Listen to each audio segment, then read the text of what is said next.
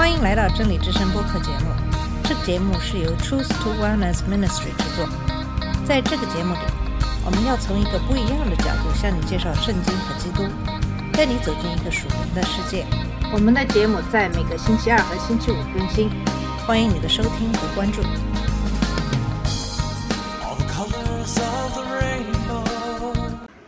你好，我是马军。这期节目开始给大家分享箴言中的有关家庭的经文，也就是婚姻、丈夫和妻子的角色、养育子女、亲属和留下遗产的话题。那么这个话题的范围非常的广泛，同时我们生活，同时这些话题在我们生活中也具有非常实际的意义。那么，《箴言》是一本非常深奥的书，在这本书中有关家庭的经文很多，一句话可以引出一个问题啊，这个问题的回答也会导致更多的问题。所以，关于这个话题，在以后的几期节目中会给大家来一一的分享。那么，这种关于婚姻和家庭的问题，在很久以前的社会中可能不太会出现，但是我们生活在一个世俗社会的不道德思想已经成为主导的时代。在美国出生的孩子当中，超过百分之四十是由单身母亲所生。在这个社会中，一个孩子在非正常的家庭结构中生活的几率，要比在一个正常的家庭中生活的几率还要大。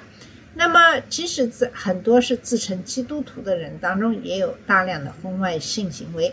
由于政客们为了争取选民的选票，为了获得资金，试图扮演神的角色，给罪恶以官方的认可，甚至对婚姻的定义也产生了一些混淆。那么，鉴于目前的社会当中非传统家庭的模式越来越被社会从法律上认可，作为基督徒，我们应该首先了解神在这方面对我们的安排。那么，根据圣经创世纪的第一章二十六节到三十一节，人是被造物，是为了荣耀造物主而存在的。那么，家庭的情况也是如此，是神的创作，不是人的发明。家庭的目的也是为了神的荣耀，而不是我们作为人的成功、快乐和幸福。当然，在我们荣耀神的同时，我们也会得到作为人的成功的快乐和幸福。在创世纪一章二十六节、二十七节讲到，按照神的形象，神创造了人。神在创世纪的第一天就创造了天和地，把光和暗分开。第二天，他把上面的水和下面的水分开。第三天，他把下面的水聚在一起，让旱地出现，还创造了植物。第四天，神创造了太阳、月亮和星星，把白天和黑夜分开，成为季节、日子和年份的标志。第五天，创造了所有生活在海洋中的生物和天空中有翅膀的生物。那么，直到第六天，神才创造了陆地上的动物和爬行动物，最终创造了人。那么，《创世纪》的一章二十六到二十七节记载说，神说：“我们要照着我们的形象，按照我们的样式造人，使他们管理海里的鱼、天上的鸟、地上的牲畜和全地。”人从一开始就与所有其他被造物不同，因为人是按照神的形象造的。人的被造是神的反应，这使他与所有物分开。人是理性的，他可以从具体和抽象的角度思考。他不仅能思考逻辑，而且能思考美，甚至思考那些只是想象的想法。人也是感性的，他能够从心理上感受到诸如爱、恨、同情、愤怒、和平、焦虑、喜悦、抑郁等事。最后，人是有意志的。他可以用他的思想和情感来做决定。动物是由本能和训练控制的，人可以做出与可能被认为是本能或训练的东西相反的决定。他甚至可以根据他的想法、感受的变化来改变他的决定。人被创造出来也是为了反映神的道德属性，如圣洁、公义、爱、良善、仁慈、正义等等。我们可能有与其他动物相似的身体。但人比动物要多得多，因为所有这些品质使人具有人格。那么，人是被造物，是来征服和支配这个世界的。那么，《创世纪》的一章二十八到三十节，接下来讲的经文就是讲到神创造人的目的。二十六节说，神要人管理海里的鱼、天上的鸟、地上的牲畜和全地，并管理地上一切爬行的物。他在第二十八到三十节补充说：“神就赐给他们，神对他们说：你们要生养众多，遍满地面，治理天下，又要管理海里的鱼、天上的鸟和地上各样的活物。”神说：“看呐、我把全地表面一切结子的植物和一切结果子的树都赐给你们，做你们的食物。又把一切地上的走兽、天上的飞鸟和地上一切有生命的动物，我都赐给一切青草做食物。果然如此。神从一开始就给了人类一个在这个地球上的实际的目的。神把使受造物有秩序和指导他的权利委托给人，即使在坠入最终之前，也需要努力使受造物恢复秩序，使动物听从人类的命令。坠入最终后，当受造物受到诅咒时，这项工作就变得无限的困难了。那些主张人和动物在某种程度上是平等的想法，是对神对人类的直接命令的一些藐视。神会追究人的责任，神限制人的残忍和无谓的破坏。但除此之外，神给了人自由的手，让他操纵他的环境，把他想要的植物放在他想要的地方，让动物屈服于自己。这也是为家庭的目的奠定了基础。有了孩子，这就扩大了受造物的支配权。在创世纪的一章二十八节中，神命令男人和女人要生养繁殖，充满大地，这直接导致了统治权的授权。孩子是执行统治权任务的手段。一对夫妇不可能自己征服和统治地球，但通过生儿育女和众多的后代，人类可以履行神的命令。因此，孩子们不是为了自我满足或快乐，他们最初甚至不是为了延续人类的生命，因为这个命令是在人类坠入罪恶和死亡之前发出的。孩子是神的命令，可以被遵守的手段。那么，父母的责任就是养育孩子，使他们能够实现这一目的。他们的责任就是长大，变得有责任感，离开父母，以便为实现神的目的尽自己的一份力量。在创世纪一章三十一节，给出了神对其创造工作的宣告。神看他所造的一切，看呐、都甚好。有了晚上，有了早晨，就是第六天。之前的每一天都被宣布为好，但随着第六天创造的完成，他现在是非常好。当我们再一次阅读《创世纪》第二章的几个部分的时候，我们要记住这一点，因为它更详细的描述了创造的第六天所发生的事情。那么，在创世纪的二章七节、十八节到二十五节中，讲到了神如何创造了女人。亚当是在夏娃之前被创造的，耶和华神就用地上的尘土造人，将生命的气息吹在他鼻孔里，人就成了活人。亚当是单身，是地球上孤独的人。神创造了伊甸园，这将是一个对亚当来说完美的环境。创世纪二章十五节告诉我们，神把亚当安置在伊甸园里，专门负责耕种和看守伊甸园。从他被创造的第一天起，亚当就要在伊甸园里劳动，并仔细注意履行神对他的命令，征服伊甸园，并对其进行管理。这本来是一个绝对美好的生活场所，但缺少一些东西。创世纪二章十八节说：“耶和华神说，人独居不好，我要为他造一个合用的人。”这里的宣告不是说人独处不好，而是说这不是好事。两者之间存在着一个重大的道德差异。这句话是在坠入最终之前说的，所以它不可能是坏的。那么这就意味着，要么是邪恶的，要么是一些会下降到邪恶的消极因素，所以它不可能是坏的。即使是在堕落之后，孤独也不是坏事，否则使徒保罗甚至主耶稣都会生活在一个糟糕的状态中。那么，如果单身是一个坏事，保罗怎么会在哥林多前书七章中提倡单身的好处呢？这里的单身想法也必须加以限定，因为亚当并不完全是单身，亚当与神本身的关系就已经足够了。亚当还有各种动物可以与他作伴，即使在履行统治权的任务时，亚当也有能够帮助完成各种任务的动物，因为他学会了控制他们并利用他们的能力。马可以骑，驴子可以运东西，大象可以搬运重物，狗可以取东西，鸟可以做音乐等等。这里边的单身想法与缺少什么直接相关，使单身成为不美好的事情。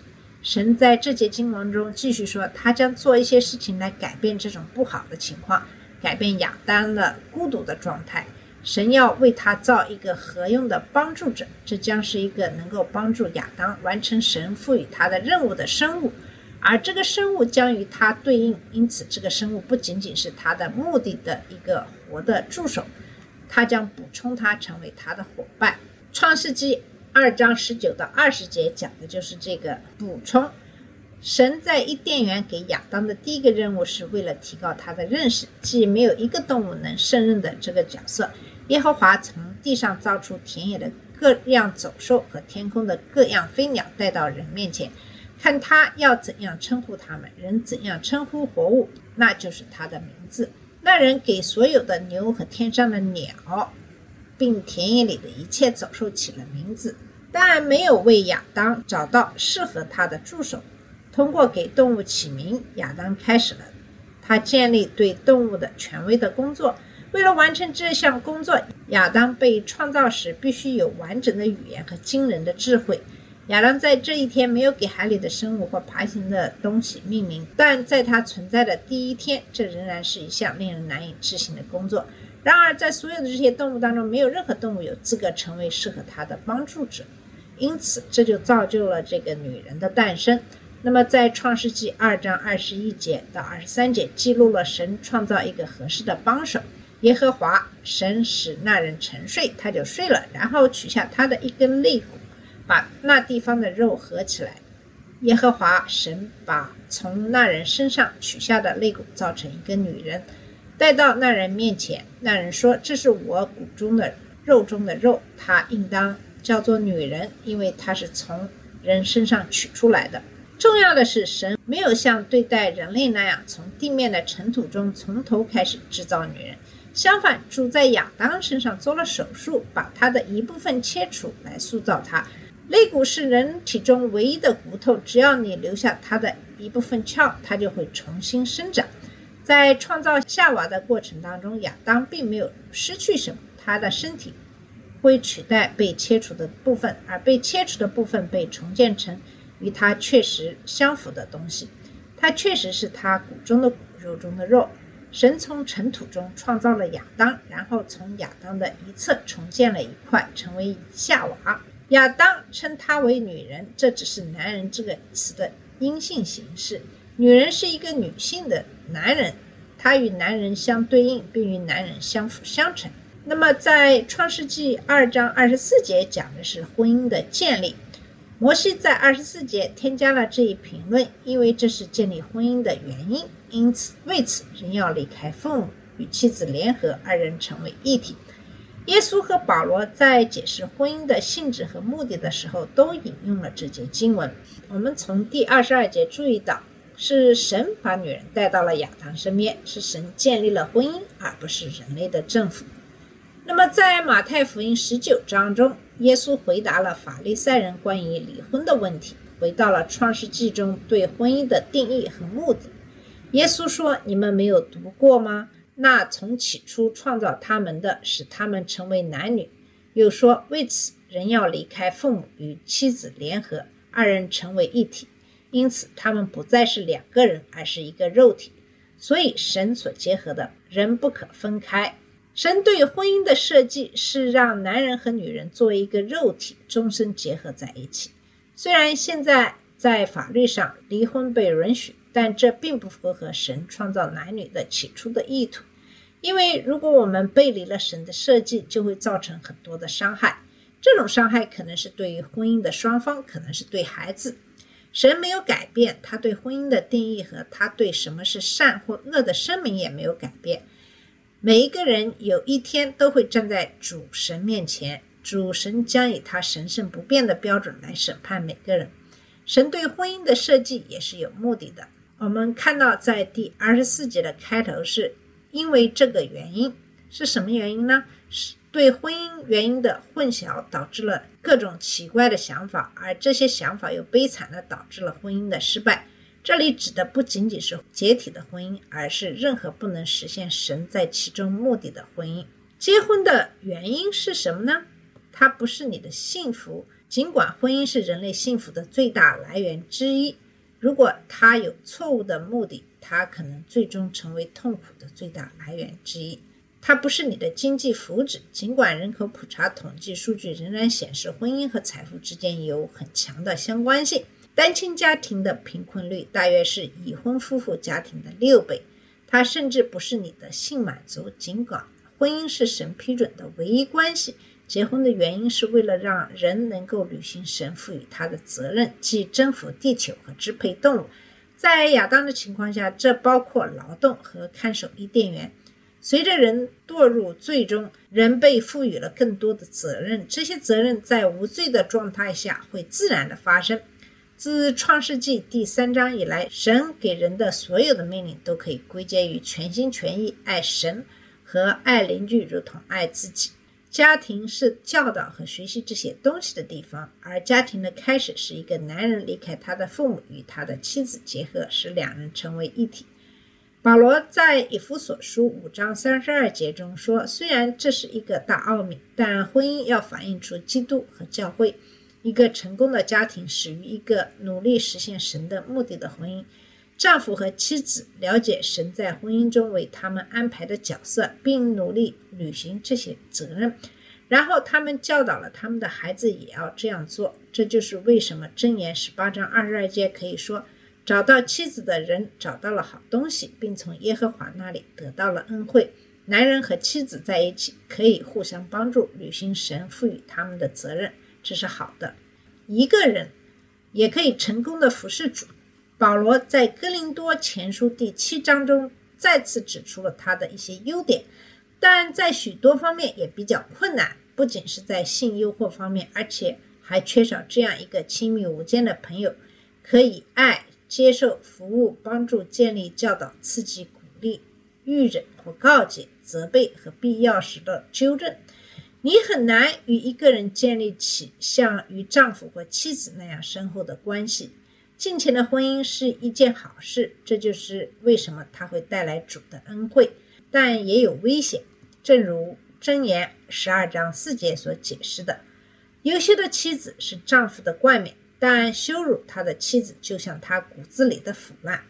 一个坏丈夫也同样是有害的。